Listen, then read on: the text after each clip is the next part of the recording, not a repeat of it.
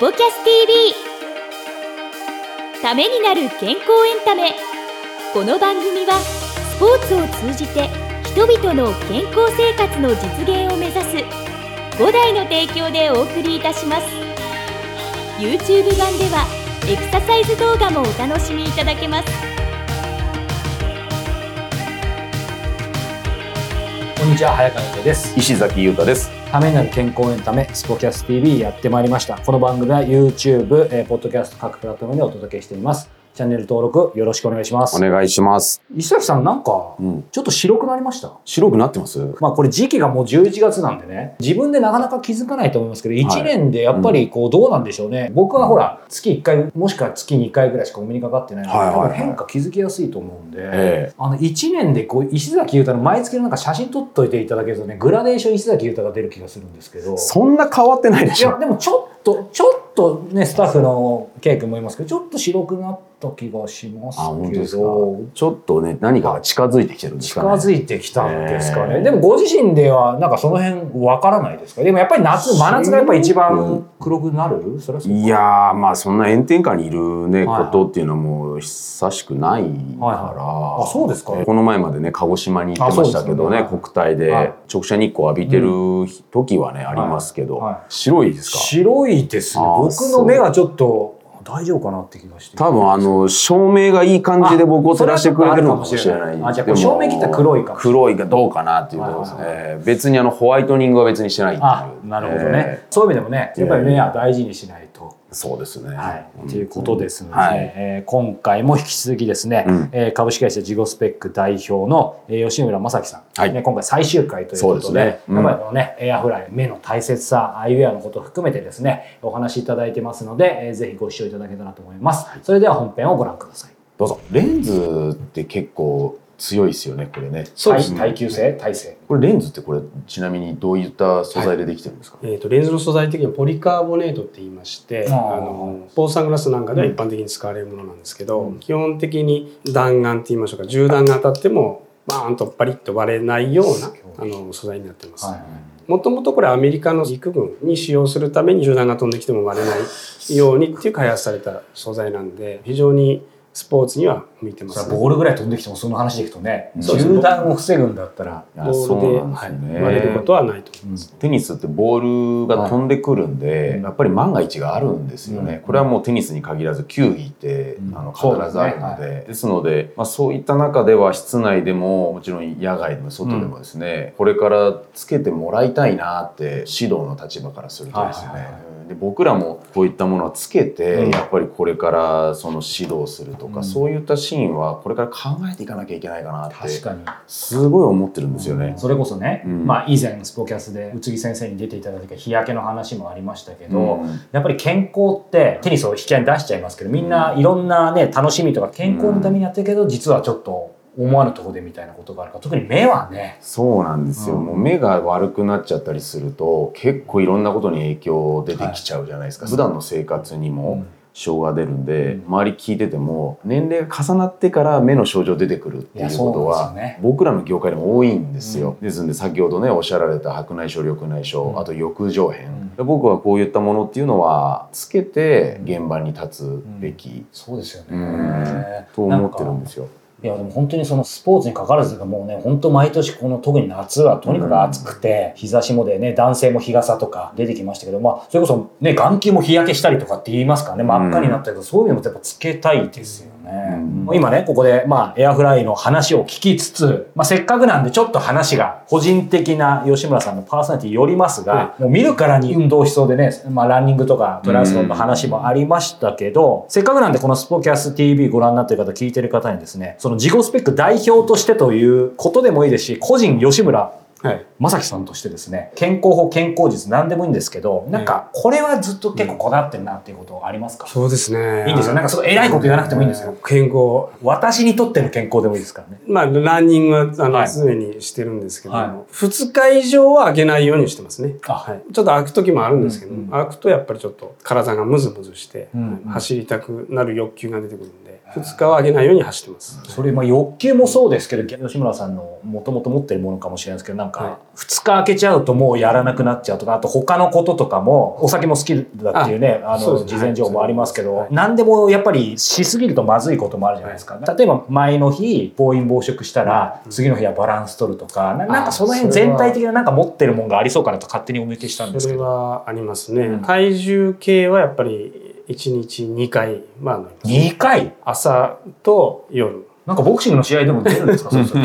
はないんですけど、なんかずーっと一緒にしたいなっていうのはありますね。で、ちょっとあら、増えたなと思ったはいら次の日ちょっと食事をしてあの減らしたりとなりますね。はい。石崎さんもストイックですけど、いや全然ストイックじゃない。ですよどうですか？今の話を聞いてなんか。いやいややっぱり習慣ってすごいなとそういったいいルーティンがね、うん。続けられてるっていうのはやっうん。ぱ素晴らしいなと思いますようん。ねやっぱ会社経営されてて体資本っていうところもあるでしょうから、うん。ランニングって、うん。まあ、僕も経験ありますけどずっと続けていくことによってリズムに乗れるところってありますよね。そういったところで言うと逆に2日以上空けちゃうとだんだんなんか僕の経験上億劫になってくるんですよ。うんう僕なんかもう走ってないんですけどやっぱりそういったところをやっていくっていうのは今聞いてやっぱさすがだなと思いましたね。なんか今ランニング出たんでせっかくね,、まあらね走ってる方も多いと思うんで僕今ちょっと抑え気味ですけどめっちゃランニング好きなんですけど今やって6年ぐらいなんですけど大会フルマラソンはなくてハーフ1回出ただけなんですけど、はい。まあ、目的としてはそのフィジカルっていうよりもどちらかというとメンタルのためにやってるので、まあ、できれば月200キロぐらいで週5で1回10キロぐらい走ってるんですけどあれ一歩間違えると健康のためにやってるのになんか体疲れたりしてる時って無理しなくてもいいし極端なんで10キロその日走るか走れなかったらでやってたんですけど最近なんかその日別に3キロでも走ればいいじゃんみたいな。にしてはい。続けてるんですけどなんか先輩としてなんか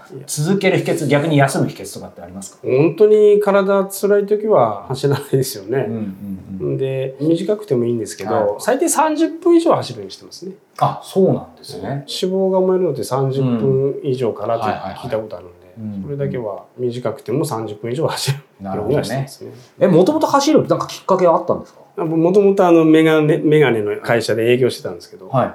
営業先のあの社長がうん。走れっていうんでは走り出したというあそれまではなんか運動をバリバリやってたとか。それまでは実はすごい、ええ。昔はもっとふ太られてたとか。それまではほらスキーだとか、はい。それちょっとそういったことはずっとしてたんですけど、はいはいまあ、走るのっていうのはもう学生以来はそんなに取引先の社長から走ったり自転車乗ったりっていうのをしろって言われてからうん始めたって感じですかね。これあのもう一つ伺いたいんですけど、この会社名ジゴスペック。これどういう意味なんですか、ジゴスペクトのあの旧ラテン語かなんかであのこの頬骨っていうのはジゴっていうらしくへて頬骨スペック頬骨仕様じゃないですけど、はい。そうそういうとこからジゴスペックっていうのでもうそれはなんか思いついたんですか？調べた？誰かに聞いたあの知り合いがつけました。またすごい方ですね。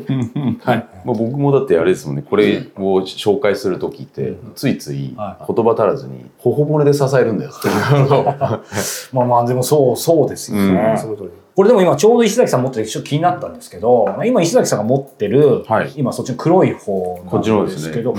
展開としてこれいわゆるスポーツグラスというかなんか普通にもつけられそうな感じとかってしますけど、ね。なんか、ええ。展開ってどんな感じですか？当然今のガチスポーツってのもあると思いますけど、普通につけられるカジュアル系もあるのかなそうですね。もともとこういうちょっとガチのはい。ものし,、かなかったんですけど、最近ではまあ普段使いでもできるような、えちょっとつけていいですか？はい。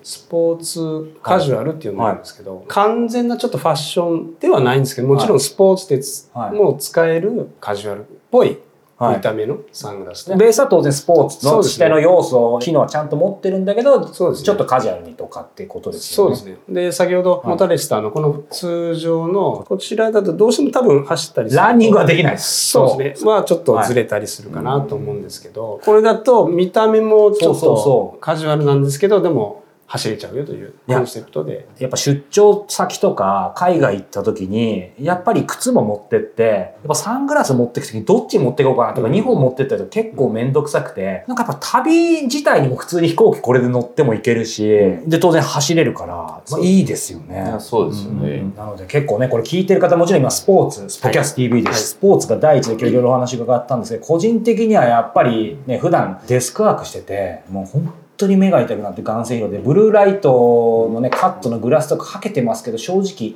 痛くて。困ってるのでなんか今日の話聞いてるとねその辺も開発されてたら嬉しいなとか今後そういうご予定はないんでしょうか？そうですね。実際あのエアフライに、まあ、あのはい。ブルーライトカットするというレンズも用意してますんで、はいはいはパソコン作業にも使えるし、はい。あとインドアのスポーツですね。あの最近体育館の照明なんかも LED になってますんで、うん LED のブルーライト。をカットするいはいはい。オフィスワークでも使えるしその屋内スポーツでも使えるっていうレンズも用意してますんで、うんご覧になっていただけたらと思います。ということで今ご覧になっていただけたらって言ったところやっぱり気になるのがもう僕ももうなんかあの買う気満々なんですけどこれ僕も回し物じゃないんですけど、はい。これ販売は例えばウェブでできるとかどっか販売店さんがあるとかやっぱりでもねさすがに直接見てみたいしつけたいって方もいるんでそのあたりはどんな感じの展開されてるんですか？もちろんあの五代様の,、はい。あの店舗さんでサンプルをうん。置いていただいてますし、オンラインでももちろん買えるようになってますし、はいはい、じゃあその辺は、えーウェブサイトを見てご自身お近くのところどっかで見られるみたいなのは検索すれば分かるってそうですね。サイトに取り扱い店舗なんかも載せてありますんで、い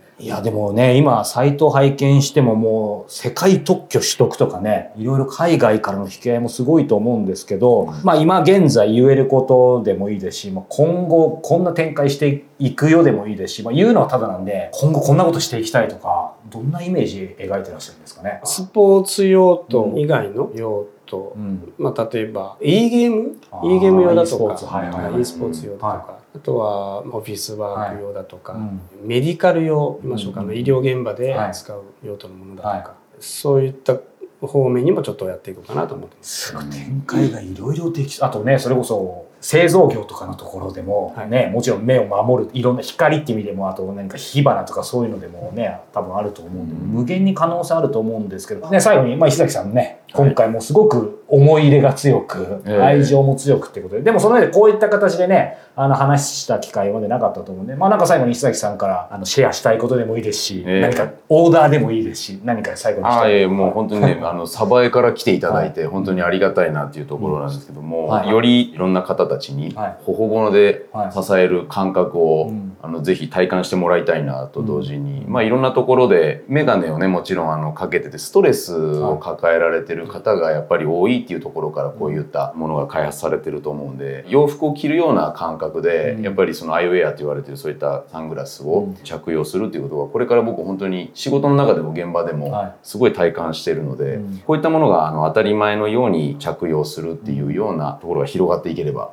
いいなと思うので、ぜひ開発の方もこれから頑張っていただきたいなと思いました。はい。ありがとうございます。ということで今日は株式会社自己スペック代表取締役の、えー吉村正樹さんをお迎えしてお話を伺いました。吉村さんありがとうございました。ありがとうございました。ありがとうございまさあエンディングのお時間ですが、はい。えー今回ね3回にわたって吉村さん、うんゲストお越しいただきましたけれども、い、かがでしたか？まあもちろん一番思い入れの強い石崎さんとして改めてこうやってお話が伺って。な楽しかったですね、あの本当にいろんなこと聞けて、うん。でまあ、改めてやっぱそういったアイウェアの大切さっていうところは感じることができましたよね。うん。なんか個人的にはねもちろんそこも大きいですしね。あのやっぱり大切にされている考え方でその、まあ、例えば2日空けないとかランニングとかも含めてですけど、うん。あとまあそもそもねやっぱ鼻の鼻当てがないっていうところとか、そのみんながなんとなくそれこそ潜在的に気づいてるけど気づかないところでそこでビジネスチャンスをつかむなんか個人的な一ね起業家の端くれとしてはそういう意味でもすごい感化される方でしたね。そうですよね、うん。やっぱそういったあの発想が何かをこうやって変えてうん。人に喜ばれていくものにね、変わっていくんですね。まあいろんな意味でねインスピレーションモチベーションをいただくね今回の、えーゲスト会だったので、はい。まあ繰り返しねせっかくだったら見ていただけたらというふうに思います。はいということで、えー今日もご視聴いただいてありがとうございました。えーまた来週もよろしくお願いします。石崎さんありがとうございました。どうもありがとうございました。この番組は提供5大グループプロデュースキクタスでお届けいたしました。